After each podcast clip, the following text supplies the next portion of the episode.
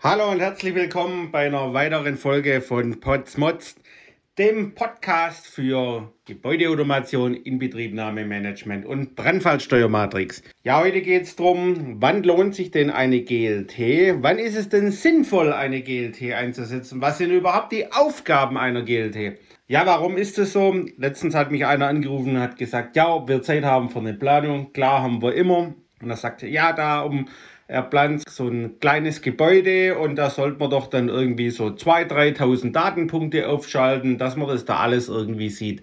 Ja, als ich ihm dann mal Kosten für 2.000, 3.000 Datenpunkte genannt habe, ist er rückwärts vom Stuhl geflogen, weil geplant war eigentlich irgendwie ein Vereinsheim. Und da ist die nächste Frage, ja, er als späterer Nutzer hat es dann noch irgendwie so, wie sagt man das, freiwillig oder ehrenamtlich betreut und irgendwie war das alles nicht so klar. Und jetzt ist dann die ganz große Frage, braucht man dort wirklich eine GLT oder eine sogenannte Management- und Bedieneinrichtung oder gibt es da nicht coolere Lösungen? So, aus meiner Sicht ist ja die grundsätzliche Frage, was ist denn überhaupt die Aufgabe einer GLT oder einer sogenannten MBE, also Management- und Bedieneinrichtung oder auch ganz früher hat man das ganze Ding ZLT genannt. Die Aufgabe ist zu visualisieren, Störmeldungen weiterzuleiten und so weiter und die Anlagen dort, wie sie vor Ort sind oder weit verteilt, entsprechend zu managen. Wenn ich jetzt ein kleines Gebäude habe, beispielsweise ein Dorf, ne, und es hat eine Sporthalle, hat noch sowas wie ein Gemeindezentrum oder irgendwie sowas, und ich habe einen Hausmeister, der dann hin und wieder nach dem Rechten schauen muss, und der hat jetzt überall unterschiedliche GLTs, dann ist es doch auch nicht, nicht glücklich und das macht dann für den keinen Sinn. So, und mit dieser Aufgabenstellung sind wir schon öfters mal ins Rennen gegangen. Was könnten wir denn da Sinnvolles machen, wird mir gefragt und deshalb gibt es heute diesen Podcast. Die ursprüngliche Aufgabe, wie wir festgestellt haben, war ja, die Anlagen zu managen und zu beobachten.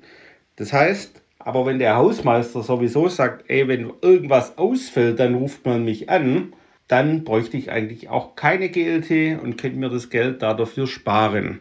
Da es aber heutzutage eigentlich sinnvoll ist, auch zu wissen, was die Anlagen tun, auch Betriebszeiten zu optimieren, weil es geht ja schließlich auch um Geld, um Energieoptimierung und so weiter, wäre es doch dann sinnvoll. Und jetzt könnte man im Prinzip sagen, okay, ich habe beispielsweise so eine Zehnsteuer heißt es im Schwabenland, wo früher man im Prinzip den zehnten Teil an Steuern im Prinzip hingebracht hat und das sind meistens heute so Veranstaltungszentren, wo man dann sagen kann, okay, Dort macht es dann Sinn, ein zum Beispiel Touch-Display an eine zentrale Stelle hinzumachen und zu sagen, ich könnte jetzt dort die Jalousien zentral irgendwie steuern, könnte jetzt Betriebszeiten für eine Zuluft und Abluft beispielsweise steuern und so weiter.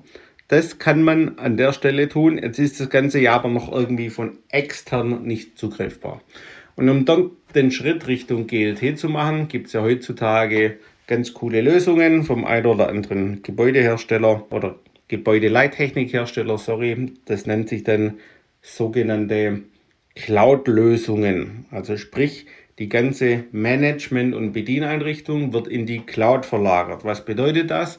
Ich gehe quasi auf eine HTML oder so Web-Oberfläche wie, also in einem Browser wie in einem Bankprogramm beispielsweise und sehe dann, ah, okay, ich bin jetzt in einem kleinen Ort, habe dort das Gemeindezentrum, die Sporthalle, das Rathaus und noch die Zehntscheuer dran, wähle dann entsprechend das Gebäude aus und sehe dort, was tun dort meine Anlagen. Sind die Betriebszeiten denn optimal eingestellt oder was ist dort vor Ort beispielsweise auch kaputt, um dann letztendlich an der Stelle nicht immer hinfahren zu müssen, sondern auch die Wartungsdienste oder Servicedienste entsprechend ankurbeln zu können.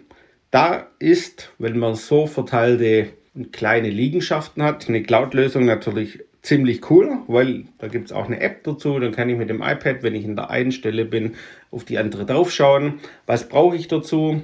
Im Prinzip eine einigermaßen moderne Automationsstation, also sprich nicht so ein 25 Jahre altes Teil, das nur eine Busschnittstelle proprietär von irgendeinem Hersteller hat, sondern das auch Richtung mit Backnet, Richtung Internet kommunizieren kann.